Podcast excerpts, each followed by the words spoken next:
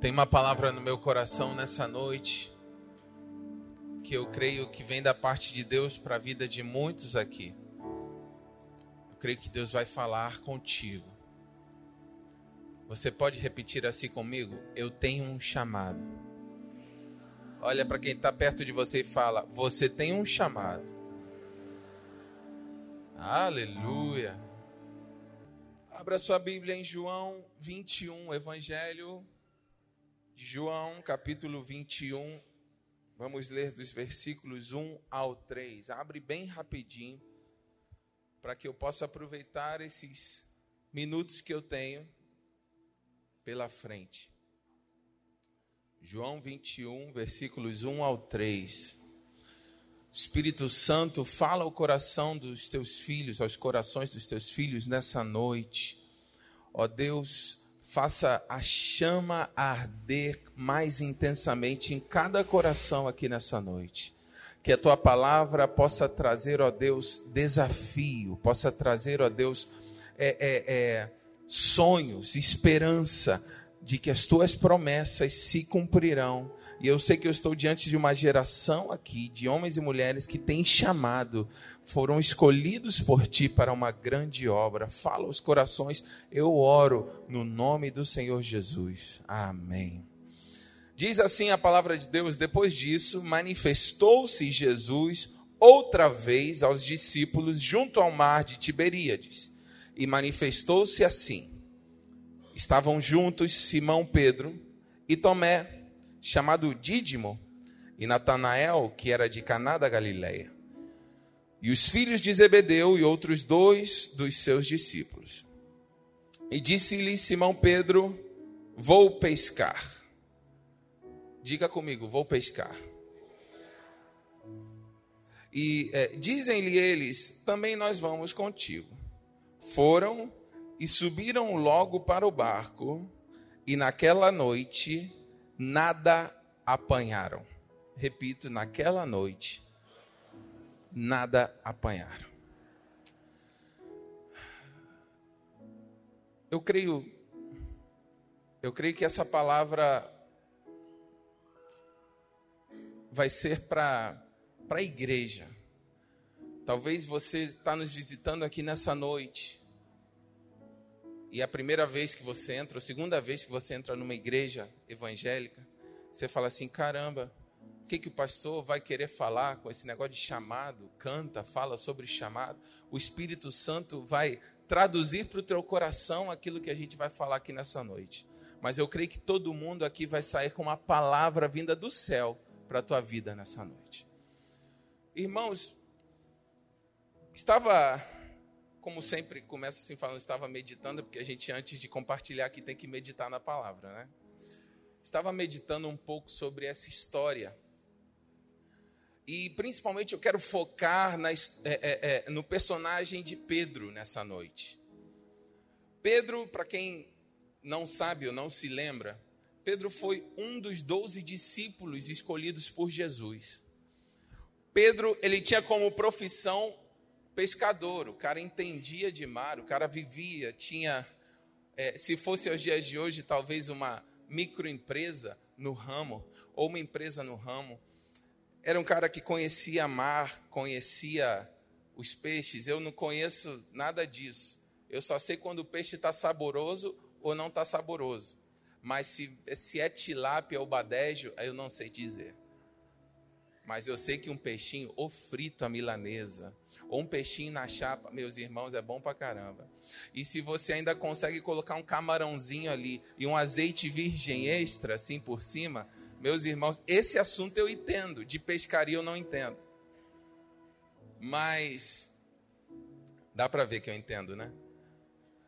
Mas Pedro, ele tinha uma microempresa. Ele estava trabalhando. Empresário é assim, os empresários aqui vão saber é, é, vão poder confirmar isso. Tem época que o negócio está bombando, mas tem época que as vendas não alcançaram aquilo que você tinha como expectativa. Os empresários no ramo da pesca, como era Pedro, por exemplo, é, tinham noites que eles pescavam bastante, mas haviam noites que, como aquela ali, chegavam de redes vazias. E em um momento determinado, ele estava lavando as redes ali.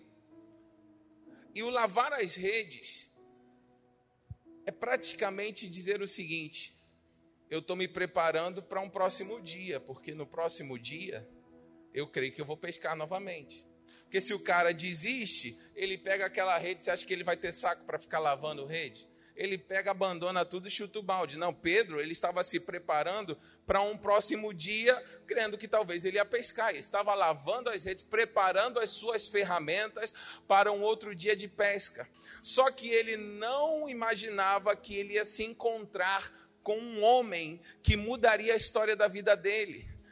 Ele se encontrou com Jesus na beira da praia, e resumindo muito a história, Jesus falou: segue-me e eu te farei pescador de homens. Segue-me e eu te farei. Não, vamos repetir com mais força aí, porque eu acho que vocês almoçaram direitinho, talvez tomaram aquele cafezinho da tarde hoje, né? Segue-me e eu te farei e diz, se você for lá, por exemplo, no Evangelho de Mateus, capítulo 4, se eu não me engano, versículo 19, fala que Pedro, deixando tudo, seguiu a Jesus.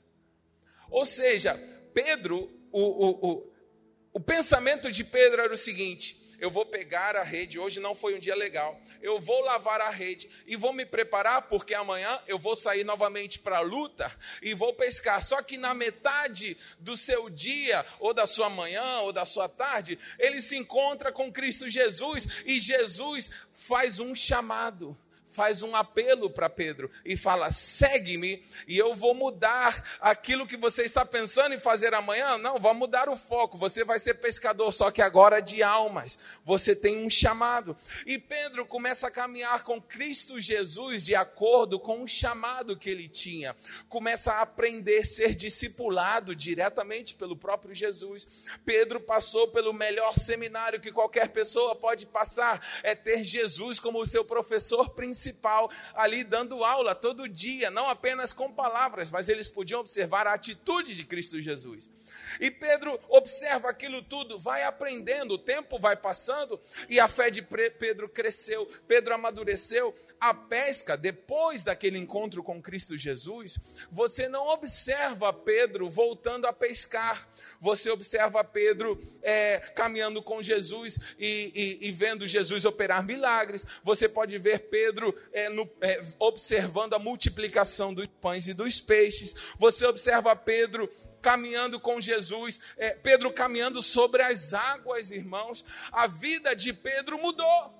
Quando ele se encontrou com Jesus, a vida dele mudou completamente. Aquela empresa ficou guardada, aqueles documentos do microempreendedor individual, aquelas guias para pagar, aquela, ficou guardada na gaveta, porque agora ele tinha um chamado. Fala comigo, um chamado. O chamado estava ardendo no coração de Pedro. Ele estava sonhando em viver com Jesus e viver para Jesus. E aquilo fazia o coração dele pular de alegria. E eu acredito que enquanto ele estava caminhando com Jesus, vocês estão me seguindo até aqui, eu estou estabelecendo uma base para a mensagem. Enquanto ele estava caminhando com Jesus, talvez alguns, alguns familiares dele chegavam e perguntavam assim: Ô Pedro, você não vai voltar para a tua empresa, não? Você está caminhando com Jesus aí, você está ficando maluco? Como é que vai ser? Não, Jesus vai me sustentar. Mas Pedro, e, e o teu barco lá? Não, deixei parado. Mas, mas, você não vai pelo menos alugar, fazer uma empresa de aluguéis de barco para você alugar para barco de passeio, para fazer turismo em Caná da Galileia, até porque Israel, Israel é um lugar turístico. É, não, agora eu estou caminhando com Jesus. O meu maior chamado é caminhar ao lado de Cristo Jesus. E aquele, aquele trabalho de pesca ficou guardado na gaveta. O tempo foi passando. Jesus começou a anunciar que ele deveria ser morto, mas ressuscitaria ao terceiro dia. Em certo aspecto, eu acho que havia muita dúvida na cabeça dos discípulos, e a Bíblia fala muito sobre isso, né? Eles, eles não conseguiam entender algumas coisas que Jesus falava. E Jesus foi traído, foi, é, foi levado para julgamento. E Jesus, antes disso, falou: Pedro, você vai me negar três vezes. E Pedro acabou negando a Jesus três vezes, começou a, a, tropeçar em algumas coisas, cometeu alguns erros. Eu acho que faltou, faltou fé, faltou convicção nas palavras de Cristo Jesus, faltou, faltaram algumas coisas no seu interior. Isso trouxe decepção. Fala comigo, decepção. Eu acho que a decepção de Pedro não era com ninguém, era principalmente com ele mesmo. Porque ele colocou tanto empenho, e eu estou começando a pregar aqui, alguém vai começar a receber essa palavra. Ele colocou tanto empenho em caminhar com Jesus, mas chegou um momento que ele achou que ele não servia para aquilo. Isso não vai dar para mim, é muito difícil. Eu falhei, eu acabei negando a Jesus, eu acabei é, pisando na bola. Afinal de contas, eu acho que esses três anos que eu caminhei com o mestre já foram suficientes, eu já fiz minha parte. Eu acho que agora é momento de eu voltar a pescar. Depois que Pedro se encontrou com Jesus, pescar nunca, nunca foi o sonho de vida dele. O sonho de vida dele era seguir os passos do Mestre. Amém? Pescar era um escape. Pescar era uma fuga. Pescar era ele fugir do confronto talvez de se reencontrar com o mestre e ter que pedir perdão, porque ele sabia que ele tinha negado, ele tinha pouca fé, ele talvez duvidou muito da ressurreição de Jesus, mas ele ele estava num conflito interno muito grande. Eu estive antes de vir para cá, eu estava até perguntando a algumas pessoas entendidas do assunto, psicólogos e tal, perguntando sobre essa questão da fuga, porque tem muita gente que quando tem uma decepção, ela acaba fugindo para algumas coisas. Quando comete alguns erros, sempre tem aquele lado da fuga, né? Algumas pessoas, quando passam por um problema, passam por uma decepção, se refugiam, por exemplo, na bebida. Outras pessoas se refugiam em comer compulsivamente. Outras pessoas se refugiam, talvez, no adultério.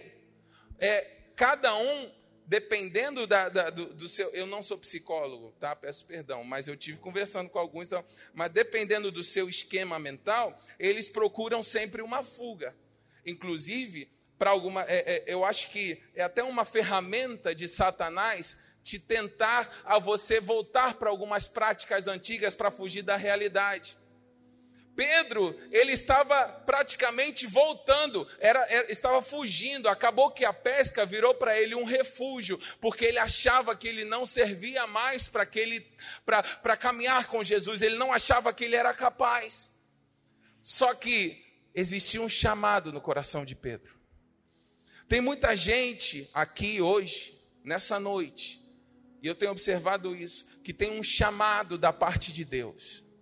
Tem Ó, o Espírito Santo um dia marcou tua vida.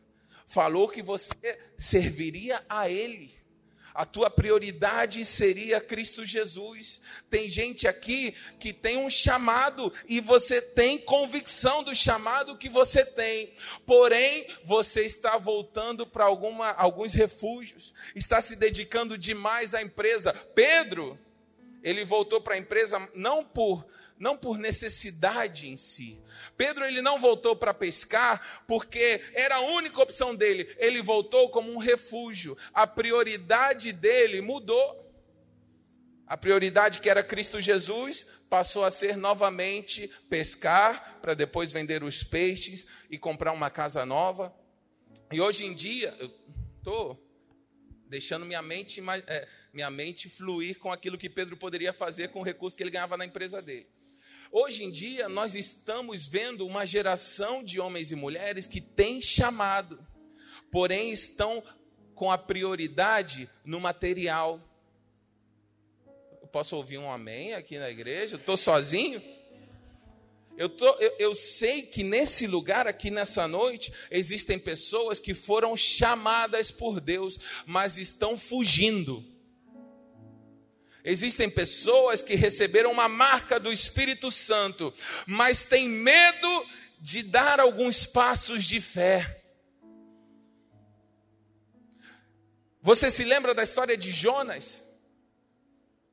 Um pouco diferente da de Pedro, mas Jonas também pisou na bola. Ele acabou fugindo do chamado que Deus tinha para ele. Interessante que você pode observar que quando Pedro ele vai pescar fugindo, diz que naquela noite ele não pescou nada. E é um, é um pouco forte que eu vou falar. Mas é que tem gente que não consegue nada na vida porque não é isso que Deus te chamou para fazer. Hum, posso, posso continuar? Você fica tentando, você fica forçando a barra, mas você sabe que não foi isso que Deus te chamou para fazer. Você apenas está fugindo do propósito que Deus realmente te chamou. Você está fugindo realmente daquilo que Deus te escolheu para fazer. Existem coisas que Deus escolhe, derramou sobre a tua vida que é para você fazer. Você é como um soldado que precisa estar pronto para a batalha. Eu, eu gosto de assistir alguns documentários sobre aviões. Eu fico muito impressionado com essa questão de avião, é, esses caça F-15, essas coisas assim. Eu nunca tive perto de um, mas fico observando, esses, é, passa de 2.500 km por hora um avião desse. E é uma logística tremenda. Mas o que eu achei interessante é que no Brasil deve ter também, até estava comentando com o Diácono Silei, mas esse documentário é especificamente dos Estados Unidos. Existe um batalhão, não sei se é a palavra certa, mas existe uma equipe preparada, estão com os aviões cheios de combustível, os aviões com armamento recarregado, as roupas ali prontas, para que, sendo necessário, se convocados forem, em cinco minutos eles já estejam voando. Irmãos, você, você se preparar para em cinco minutos já estar no ar. Se eu correr daqui para pegar a chave do meu carro e ir para o meu carro, eu acho que para sair na rua eu já demoro cinco minutos. Imagina para ter um avião no ar, pronto para a guerra. Sabe, existem pessoas aqui que, que estão se esquecendo de se prepararem, porque a qualquer momento Deus vai te chamar para uma grande obra. E eu quero perguntar: teu teu combustível, teu tanque de combustível está cheio para aquilo que Deus tem para a tua vida? Tua roupa está preparada para aquilo que Deus tem para a tua vida? Ou você vai ficar fugindo da missão principal que Deus te chamou para fazer? Aleluia. Pedro, ele tinha sido convocado pelo Senhor Jesus, ele tinha recebido instrução diretamente da boca de Jesus, e na hora que era para ele fluir debaixo da unção, na hora que era para ele arrebentar debaixo da unção, a primeira coisa que ele fez foi fugir. E tem gente fugindo e tenta pescar como Pedro, mas não consegue nada. E eu vim aqui te dizer, não é para te entristecer, não, mas para te dizer que se você não está pescando nada, é porque você está fazendo a coisa errada. Se você, se você fala assim, caramba, eu faço tudo direitinho, eu sou um cristão, eu, eu, eu, eu entrego meu dízimo, eu faço tudo direitinho, só que eu tento algumas coisas e a minha vida está travada em algumas áreas, nem todas as travas são, é, é o diabo que coloca, não. Algumas travas é o próprio Deus que permite para que você observe se você está realmente fazendo aquilo que ele te mandou fazer. E como a igreja está tão quietinha hoje, porque estou ouvindo um pouquinho, glória a Deus. Pergunta para alguém aí: você está fazendo aquilo que Deus mandou você fazer?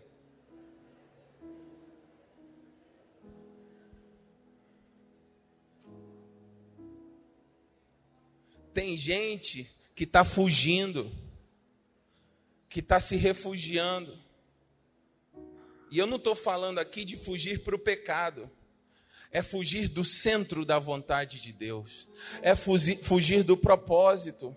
Deus te chamou para cuidar de vidas. E tem gente que não consegue cuidar de vida nem, nem dentro do grupo familiar. Coloca uma pessoa para você consolidar e você não dá conta de uma pessoa. Mas você tem um chamado, só que você está dando prioridade a outras coisas. Meus irmãos, eu não estou falando que todo mundo aqui vai ser pastor, não. Mas todo mundo tem um chamado da parte de Deus.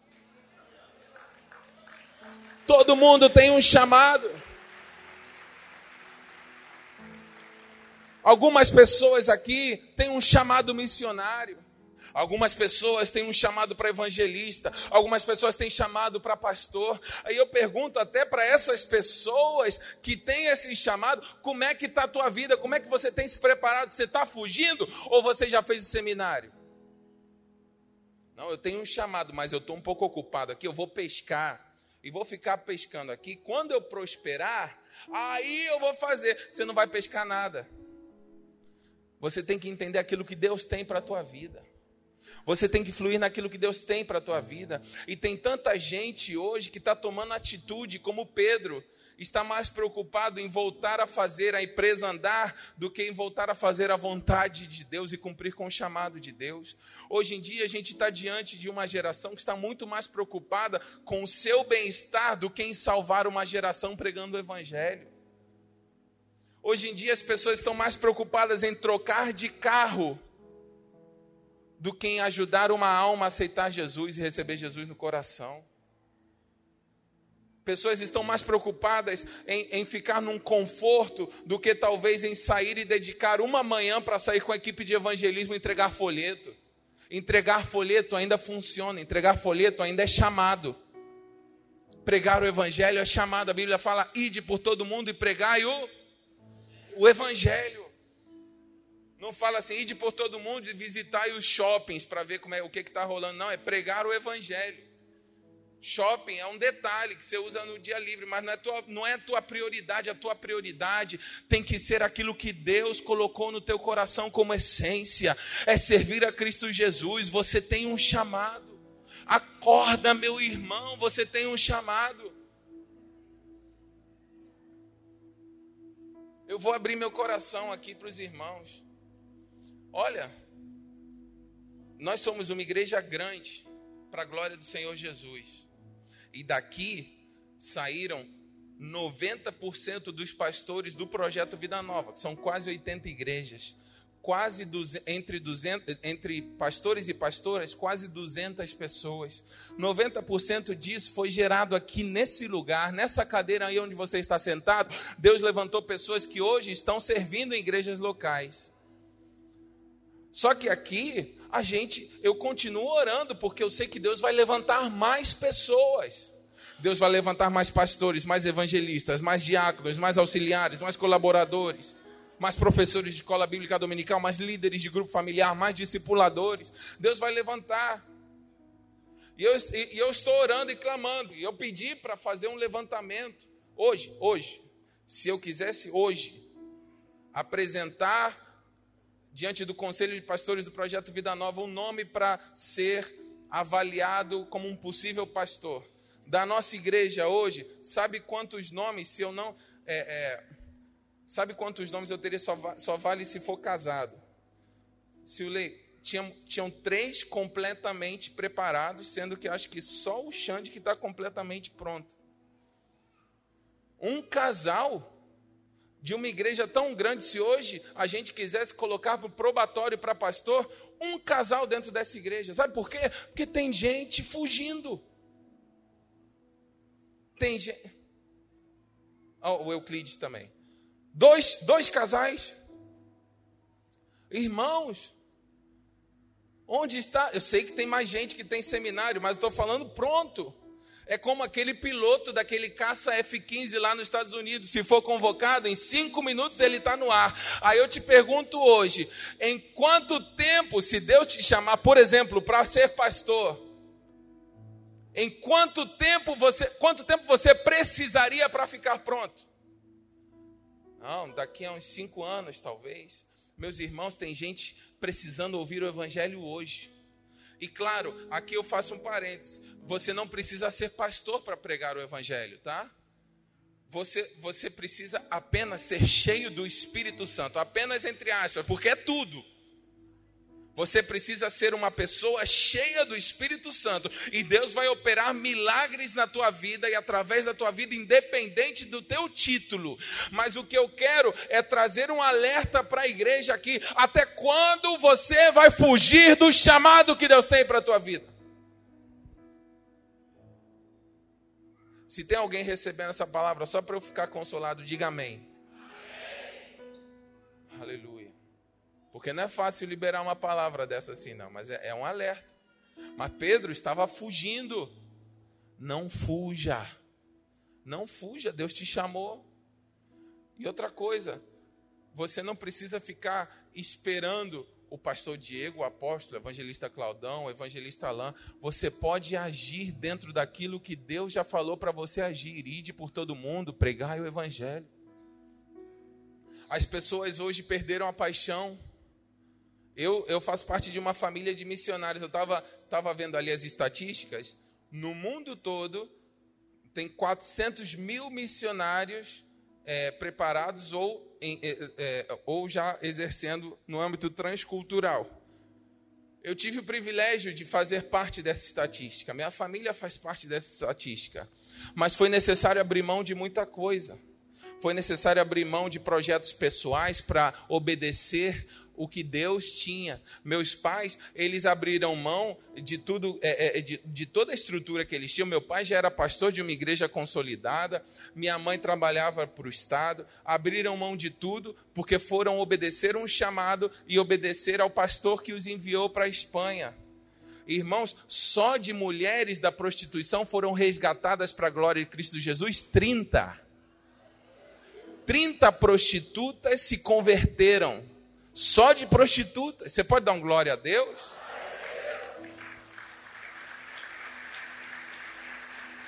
Inclusive,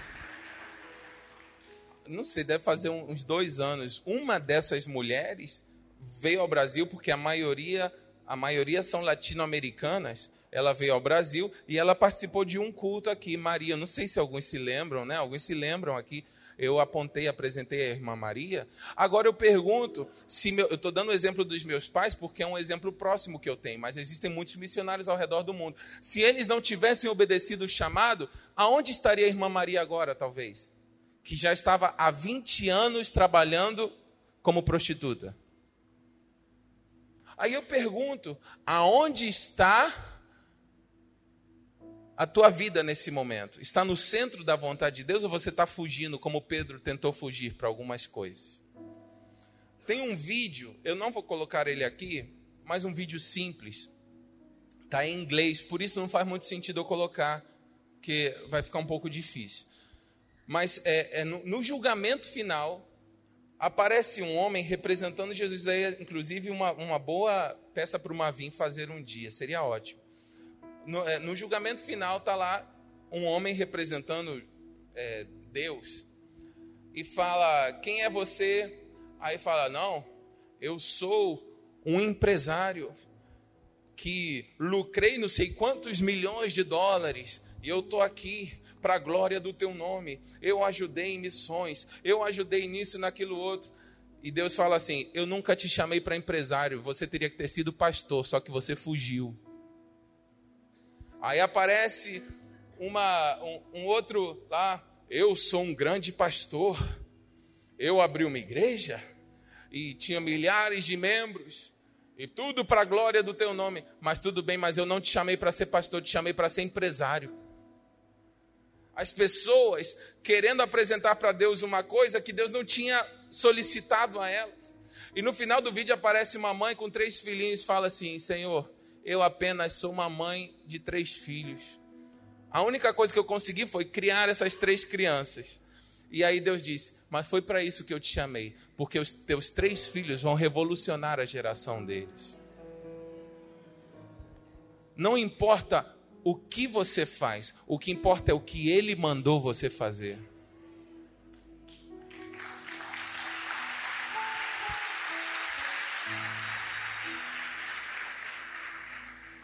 Você pode olhar profundamente no olho de alguém perto de você e falar: não importa o que você faz, o que importa é o que Deus mandou você fazer.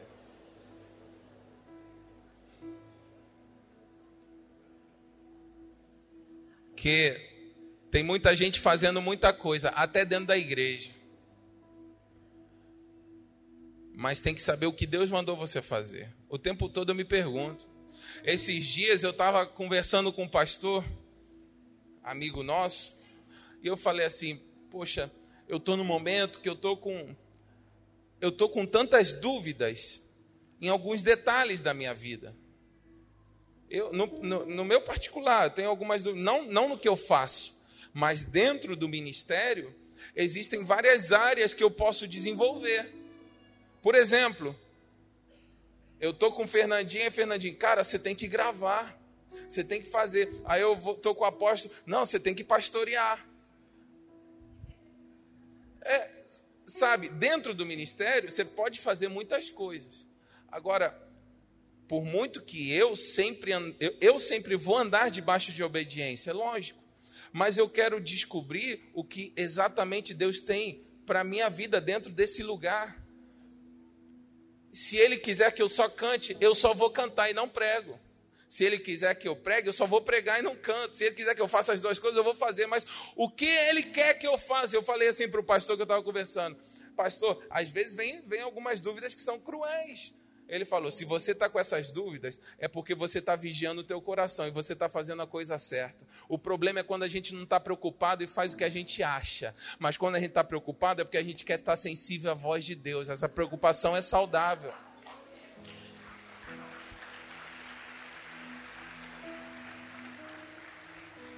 Só que tem gente que está despreocupada há muito tempo. Tem gente que tentou não apagar a chama do chamado, ouça bem, mas abafar. Essa atitude de Pedro de voltar para pescar era para abafar o chamado. Ele sabia que ele tinha um chamado. Tanto que você pode continuar lendo depois com calma. Eles não pegaram nada e Jesus aparece por terceira vez, se eu não me engano, por terceira vez na beirada da praia. E aí fala assim: lancem a rede ao lado direito. E eles pegaram 153 grandes peixes. Porque quando a gente faz algo debaixo da palavra, a coisa flui, irmãos. Ah, meu pai, eu sinto o Espírito Santo aqui. Quando a gente faz debaixo de uma direção de Deus, até o que não funcionava começa a funcionar, porque tem uma direção de Deus. Quando você é sensível à voz de Jesus, você pode estar fazendo a mesma coisa durante anos, mas debaixo de uma palavra a coisa flui. E o que não surgiu em 20 anos, em um dia acontece. Andará lá baixinho. E Jesus está falando aqui nessa noite, está reacendendo a chama do chamado no coração de algumas pessoas aqui. Você tem um chamado e você vem tentando pescar do teu jeito, como Pedro, mas agora você vai fazer debaixo de uma palavra e você vai ver a coisa fluir na tua vida. E Jesus então se encontra com Pedro. E Jesus começa um processo de restauração na vida de Pedro. Porque se Pedro negou três vezes, por três vezes Jesus chega para Pedro e pergunta: Pedro, tu me amas? Tu sabes que eu te amo. E assim aconteceu por três vezes, porque Jesus estava curando e falando para Pedro da seguinte maneira: Pedro, o teu lugar é cumprindo o chamado. E Jesus nessa noite vai curar pessoas aqui. Essa noite é uma noite de cura. Talvez você achou que você não prestava mais para o chamado que Deus tinha para a tua vida, mas você presta sim. Na verdade, é isso que vai fazer você se sentir realizado. Na verdade, é isso que vai trazer esperança novamente ao teu coração. É isso que vai fazer você acordar novamente motivado amanhã de manhã e falar: Eu tenho um chamado.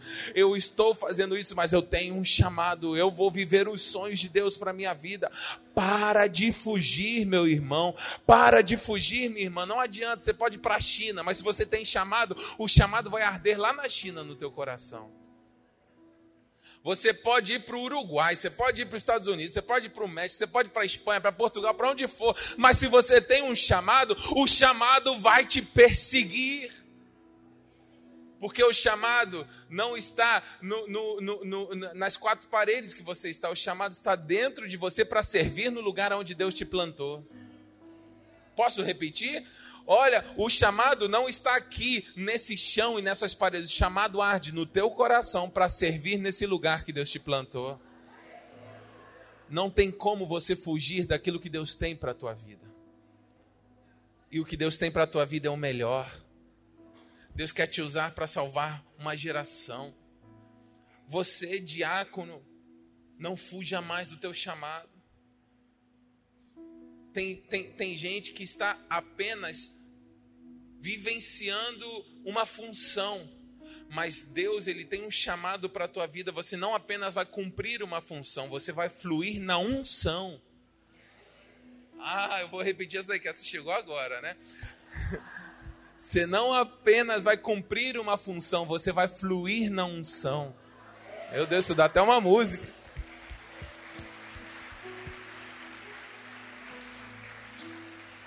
Líder de grupo familiar, discipulador. Você sabia que na nossa igreja nós temos muita gente que chega semanalmente à nossa igreja? Irmãos, nós temos em média 50 novas pessoas na nossa igreja por semana. Isso não é evangelástico, é dado real. 50 pessoas novas na nossa igreja por semana. Isso dá por mês uma média de 200 pessoas novas por mês.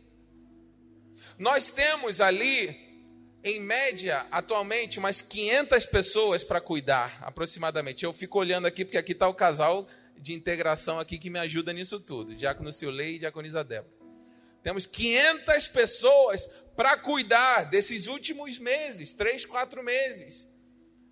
E, gente, e, o pessoal, Diácono Reginaldo, Diaconisa Silvana, que são líderes da consolidação, pegam o telefone junto com a equipe, ficam aqui ligando, você nem vê, mas eles estão cumprindo o chamado. Estão ali no telefone e ligando, e, e faz primeiro contato. Tudo bem, meu irmão, que bom que você visitou a nossa igreja. Aí encaminha para o discipulador e para o líder de grupo familiar. Sabe qual é o sucesso que a gente tem no cuidado de vidas? Em média 40%. Porque 60% vai deixando para ligar, entrar em contato semana que vem, amanhã, e daí passam um, dois, três meses a vida se perde. O que, que você tem feito de acordo com o chamado que Deus tem para a tua vida? E aí eu pergunto, porque chamado é para cuidar de almas, chamado é para cumprir a missão, e à medida que você busca em primeiro lugar o reino de Deus, ele cuida da tua casa, ele acrescenta na tua vida aquilo que você precisa.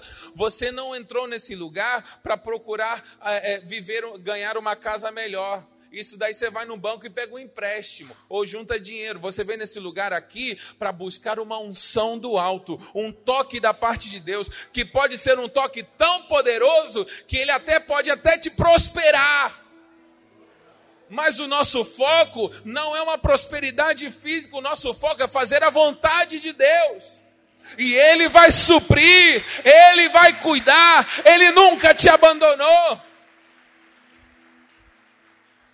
Ele nunca se esqueceu de você. Podia estar apertado ou podia estar surfando com dinheiro no banco. Deus sempre esteve do teu lado. Deus nunca se esqueceu de você. Portanto, não se esqueça você daquilo que ele fala contigo. Seja sensível à voz de Deus, não fique fugindo. Essa é a última noite fugindo do chamado. Essa, eu vou repetir para entrar no teu coração, é a tua última noite fugindo do chamado. E hoje eu estou pregando mais do que eu deveria. É a tua última noite fugindo daquilo que Deus tem para a tua vida. É a tua última noite abafando a chama que arde no coração em relação a fazer a obra de Deus. É a tua última noite deixando para o mês que vem aquilo que Deus mandou você fazer hoje. É a tua última noite tentando sair de, é, sair de perto porque não está querendo ter mais trabalho. Na verdade, você quer ganhar dinheiro na empresa. Pedro também queria isso e por isso que nada fluía. Mas, e eu, eu profetizo aqui, debaixo da unção do Espírito Santo, e que essas palavras fiquem escritas no céu. À medida em que você obedecer o chamado de Deus para a tua vida, tudo vai começar a fluir na tua vida. Aquilo que estava travado vai ser destravado pelo poder de Deus. Eu profetizo em nome de Jesus. Quem crê, diga amém. Eu creio, eu recebo. Eu vou finalizar essa mensagem por aqui. Quem sabe um outro dia eu continuo falando sobre isso. Jonas tentou fugir, Pedro tentou fugir, mas você nunca vai ganhar. Você não consegue ganhar essa queda de braço com o chamado. O chamado é mais forte. O chamado ele incomoda. O chamado mas incomoda para bem, porque existe um propósito nisso tudo. Deus quer te usar para salvar famílias, para salvar casamentos, para salvar jovens, para salvar adolescentes. Deus quer te usar para cuidar de almas, para que não aconteça o que aconteceu em Suzano. Sabe, jovens que estavam desamparados, sem estrutura familiar, presos a vícios, a esses videogames diabólicos que ficam aí. E sabe o que que talvez é, é, poderia ter mudado a história daqueles jovens, um líder de adolescentes ou de jovens que colasse do lado deles, eu não vou abrir mão da tua vida, você vai viver os sonhos de Deus e colar, sabe? Essa é a esperança que eu tenho, porque a gente não pode esperar que o governo resolva isso. Isso é um papel da igreja, é um papel espiritual, é de trazer um novo tempo e Deus quer te usar para isso. E eu profetizo mais isso antes de fazer o apelo. Deus vai usar pessoas aqui para evitar tragédias. Deus vai levantar pessoas aqui que serão tão usadas, vão fluir tanto dentro do chamado que vão evitar tragédias. Você vai evitar tragédias. Você pode aplaudir a Jesus?